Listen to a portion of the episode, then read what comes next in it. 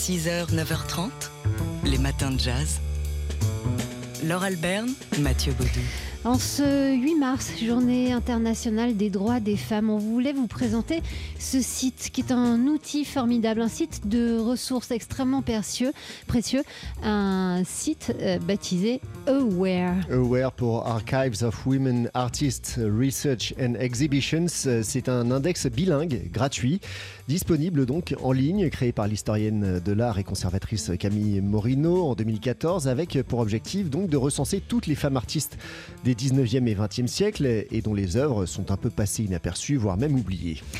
C'est un site qui déjà publie sa millième notice dédiée à Louisiane Saint-Florent, l'une de ces grandes oubliées de l'histoire de l'art, née à Haïti en 1924, morte en 2005, euh, qui était une ancienne employée de maison et qui a commencé à peindre et à sculpter sur le tard. Hein. Elle avait 50 ans et c'est ce qu'elle a fait jusqu'à ses 80 ans, euh, au moment où elle a perdu la vue.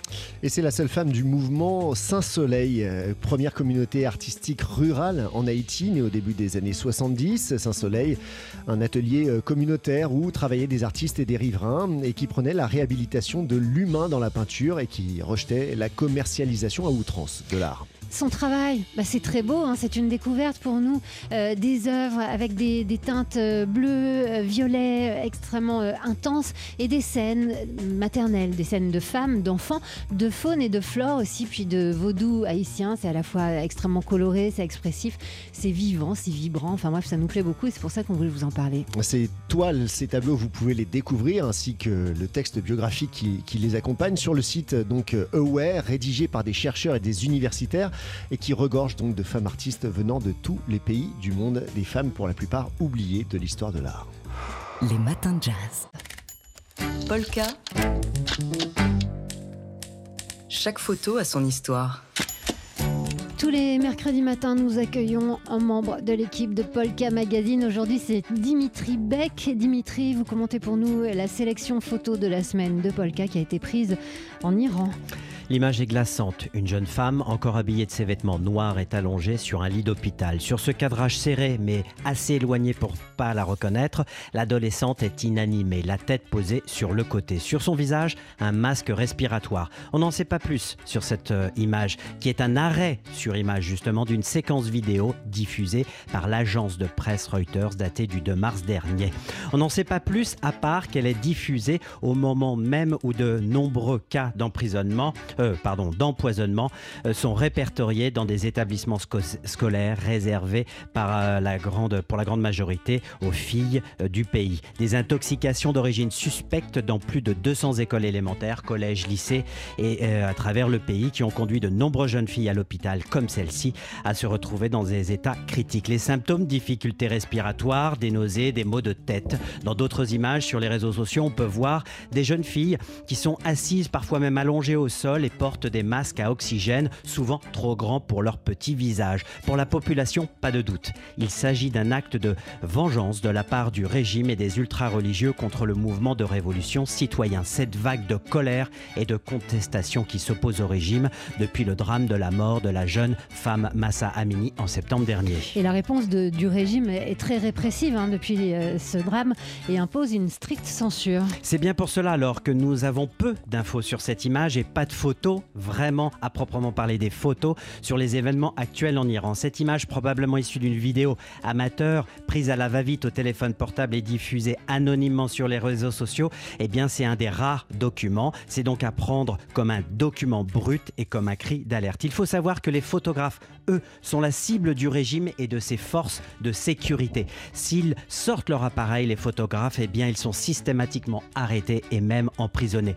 Forte répression et intimidation qui va même jusqu'à chez eux. Impossible donc pour eux de travailler au pays des mollahs. Seule condition, vivre caché et produire des images autrement. D'ailleurs, c'est un sujet que vous traitez dans le nouveau numéro de Polka Magazine. Avec cette série, Iran dans le sac des révolutionnaires. Une série réalisée par une photographe iranienne anonyme, et ça c'est intentionnel de notre part et de la part de sa volonté aussi, de réaliser un inventaire visuel des objets que l'on retrouve dans le sac des révolutionnaires qu'ils portent dans leur sac, donc lors des manifestations. On y trouve des pics fabriqués avec des clous pour euh, perforer les pneus des motos de la police, mais aussi des compresses stériles, des pansements en cas de blessure ou encore des tubes de ventoline en cas de problème respiratoire et bien d'autres, et bien d'autres évidemment. Autant d'objets dans le sac donc de ces manifestants. Le slogan de tous ces citoyens iraniens, hommes et femmes, eh bien il n'est pas vain de le rappeler aujourd'hui, donc pour cette journée internationale des droits des femmes,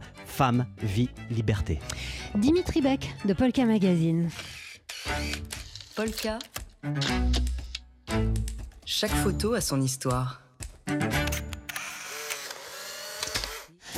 On est mercredi, on parle photo, photojournalisme dans les matins de jazz avec vous, Dimitri Beck de Polka Magazine. Tout à l'heure, pour ceux qui étaient là il y a une demi-heure à peu près, vous avez évoqué une, photo prise, plutôt une image euh, captée en Iran. Et justement, de photos et d'Iran, il est question. Et oui, avec l'album de Reporters sans frontières, sans photos pour la liberté de la presse, qui est consacré aux photographes iraniens, Abbas, décédé en, en 2018. Et donc cet album sort demain en kiosque. Alors on y retrouve bien évidemment les, images très fortes de la révolution islamique avec le retour de Khomeini en 78-79, mais aussi ses reportages à Abbas en Afrique du Sud, au Biafra, en Irlande du Nord ou encore en Afghanistan. Et et ces décennies à documenter la relation de l'homme avec un grand H avec le divin.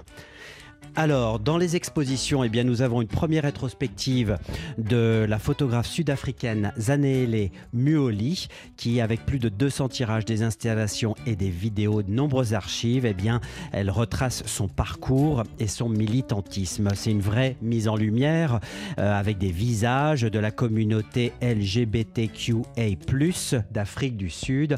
Donc, Zanele qui, vient de ce pays. Tout ça, c'est à la Maison européenne de la photographie à Paris. On y trouve donc des portraits, des autoportraits. Donc elle est très connue euh, pour ces, images-là, avec le titre d'une des séries en zoulou, Salut à toi, lionne noire.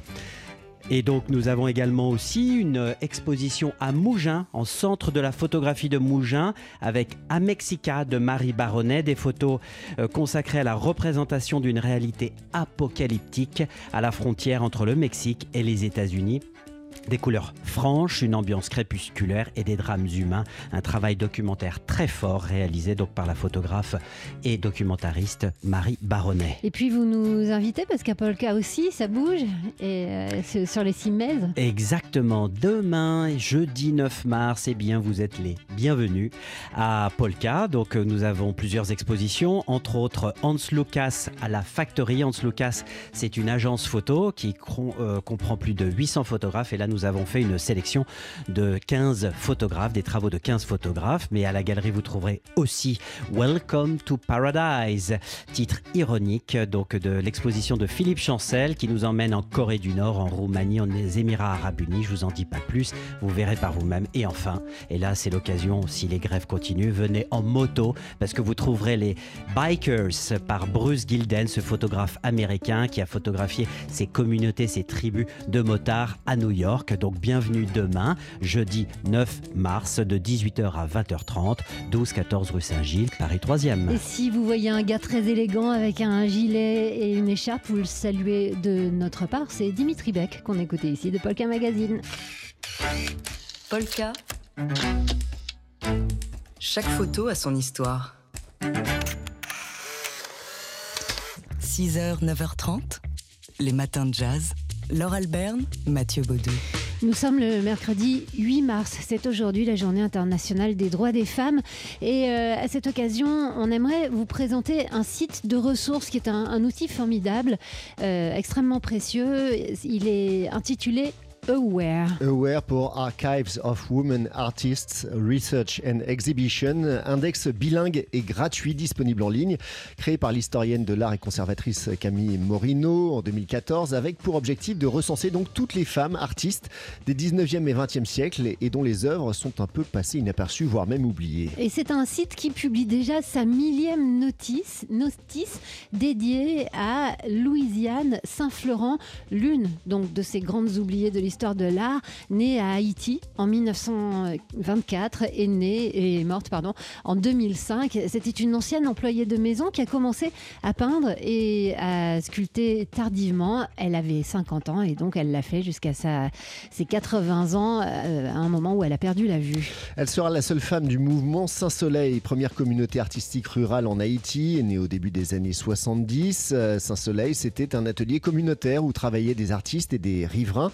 qui prenait la réhabilitation de l'humain dans la peinture et rejetait la commercialisation à outrance de l'art. André Malraux euh, a, découvert euh, son art en 1975 et, il s'est dit subjugué.